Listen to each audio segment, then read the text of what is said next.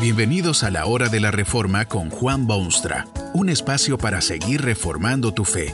Este podcast es patrocinado por la casa editorial Poema Publicaciones, tu primera opción para libros centrados en el Evangelio, para cada rincón de la vida.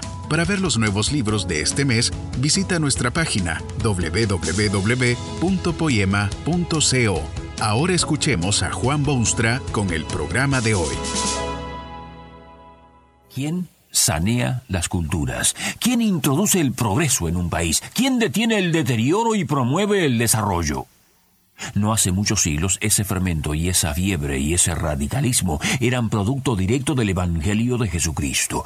Cuando entraba la luz del Evangelio entraba una especie de levadura cuyos efectos no podían ya contenerse. Cuando llegaba la palabra de Dios era como si un sol radiante brillaba en medio de la oscura noche. Esta fe bíblica elevó a la mujer al pedestal que Dios le tenía destinado, trajo la abolición total de la esclavitud del ser humano por sus iguales, introdujo la dignidad del trabajo y la santidad de la familia y el respeto del prójimo y la protección de los niños. Pero hoy en día en lo que se designa impensadamente como cultura cristiana, parece que el ímpetu de esa fe se está perdiendo y el fervor que antes contagiaba ahora avergüenza. Algún pensador aislado en algún rincón del escenario hasta tiene la temeridad de afirmar que esta es una era post-cristiana. ¿Qué pasa? ¿Qué está ocurriendo? Es cierto que el cristianismo anda a la deriva. Algunos dicen que eso de Cristo está pasado de moda, y otros dicen que no se presentan las verdades bíblicas como se solía, y otros creen que la educación universal ha hecho del Evangelio algo claramente obsoleto. ¿Será que el Evangelio ha perdido su agudeza? ¿O será que la gente a quien se proclama ya no es capaz de entregarse a Jesucristo? Los ecos de una frase hablada por el mismo Hijo de Dios reverberan en la mente. Esto es lo que dijo Jesús a sus contemporáneos.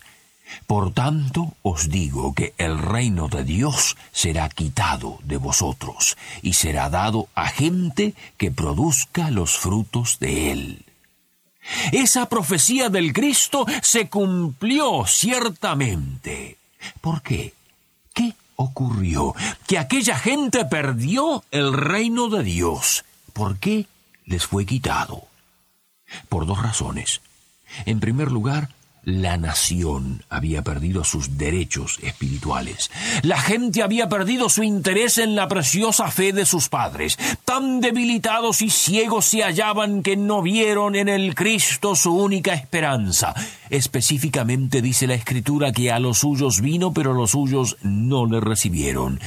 Ni siquiera el Hijo de Dios en persona pudo despertarlos de su letargia y vanidad. No vieron las profecías que se cumplían ante sus propios ojos. Por eso el reino de Dios les fue quitado. Demandaron que se crucificase al rey de aquel reino.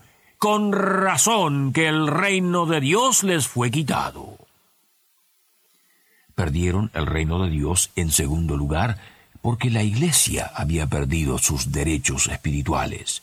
Estas palabras de Jesús fueron dirigidas a los jefes religiosos y espirituales de su tiempo, los representantes directos de ese reino de Dios en la tierra. Habían demostrado ser ciegos guías de los ciegos. En los tiempos antiguos la Iglesia y el Estado eran una y la misma cosa, pero en los tiempos de Cristo ambas instituciones habían perdido su dirección y su influencia benéfica.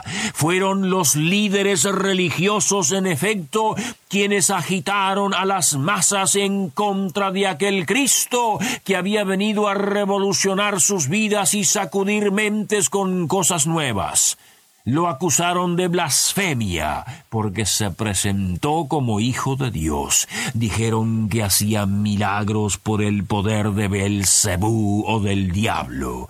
Negaron que era hijo de Dios y rechazaron su poder salvador.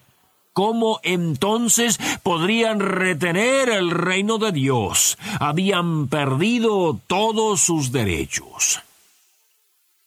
Esto preocupa un poco.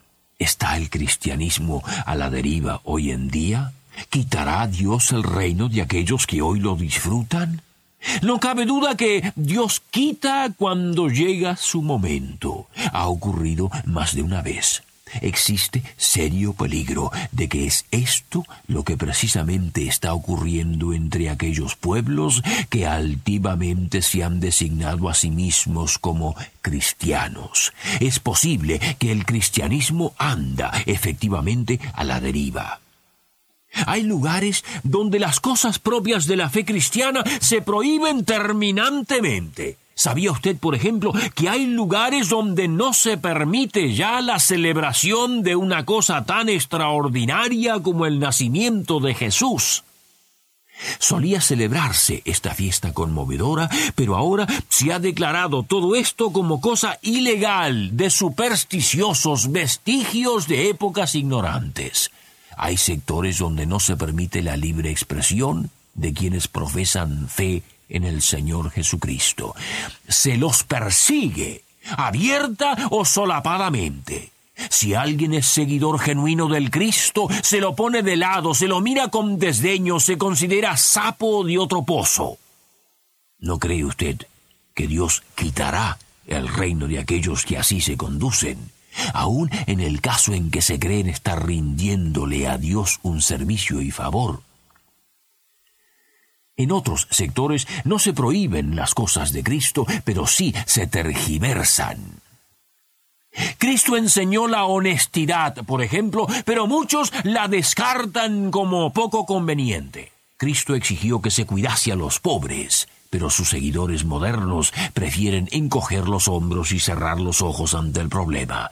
Cristo quiere que los suyos sean levadura en la sociedad y que brillen como luz y molesten como la sal en una herida. Pero los que se dicen ser cristianos se dejan influenciar más bien por la sociedad en que viven y apagan sus velitas y se vuelven sal que ha perdido el sabor.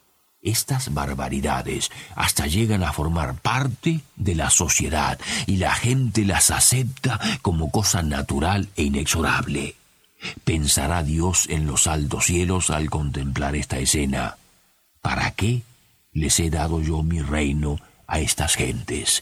¿Por qué he permitido que se beneficien tan enormemente en comparación con los pueblos paganos del mundo? Y la voz clara del Hijo de Dios llega a los oídos modernos con esta profecía. Por tanto os digo que el reino de Dios será quitado de vosotros en un sector vergonzosamente grande, se desconoce totalmente lo que es o lo que predica el reino de Dios. Desde un polo hasta el otro encuentra usted pueblos y colonias y grupos de seres humanos que jamás han oído siquiera el dulce nombre de Jesús el Salvador. Parece mentira que en un mundo tan reducido como el presente, lleno de comunicaciones masivas y lleno de gente que se enorgullece de su cristianismo, haya tantísimos totalmente ignorantes, analfabetos en lo más elemental del Evangelio. No cabe la menor duda que Dios tiene pleno derecho de decir por medio de su Hijo Jesucristo que el reino le será quitado a quienes no lo han compartido con sus semejantes, dejándolos en las tinieblas de su paganismo e ignorancia. El cristianismo está, ciertamente, a la deriva. Los pueblos han perdido en muchos casos sus derechos espirituales. La Iglesia con frecuencia ha perdido sus derechos también. Las naciones prohíben el imperio soberano de Jesucristo y en otras partes lo tergiversan con sus corrompidas ideologías humanas. Lamentablemente, a veces hasta se ha envasado herméticamente el poder transformador del Evangelio y se lo ha mantenido lejos de aquellos lugares donde hace tanta y tan urgente falta. Dios quitará su reino de los tales. Pero es solo en ojos de hombres que el cristianismo anda a la deriva. Usted sabe que no es así, Dios sabe que no es así, Jesucristo sabe que no es así. Esto es lo que dijo a aquellos rebeldes que no quisieron oír su voz. El reino de Dios será quitado de vosotros, y será dado a gente que produzca los frutos dignos de él. El reino de Dios no lo pueden desbaratar los líderes del mundo, ni los pseudofilósofos, ni los cristianos holgazanes, ni los propagandistas del mal. Es el reino de Dios y su Hijo Jesucristo vino al mundo a dar su vida por él podrá así ser quitado de aquellos que han abusado de Dios y de sus bendiciones y de sus inmensos privilegios. Pero en ese caso Dios lo sembrará en otras tierras, lo fertilizará de modo que brote y florezca y dé sus abundantes y maravillosos frutos. Allí verá usted entonces lo que este Evangelio de Cristo puede hacer. Trae primero salvación y vida eterna. Luego trae también nueva vida, nuevo vigor, nuevas ideas, nuevos conceptos, nuevas relaciones, el hombre nuevo. Qué triste es ver a un hombre o un pueblo a quien Dios le quita su reino. Pero, por otra parte, Qué gozo inmenso ver un hombre o un pueblo que produce los frutos de ese reino. Bendito es ese hombre y bendito es ese pueblo. Que este mensaje nos ayude en el proceso de reforma continua según la palabra de Dios. Si quieres profundizar en la exposición bíblica, puedes buscar más recursos en www.poema.co. Allí encontrarás libros que te ayuden a entender la palabra de Dios y aplicarla a tu vida.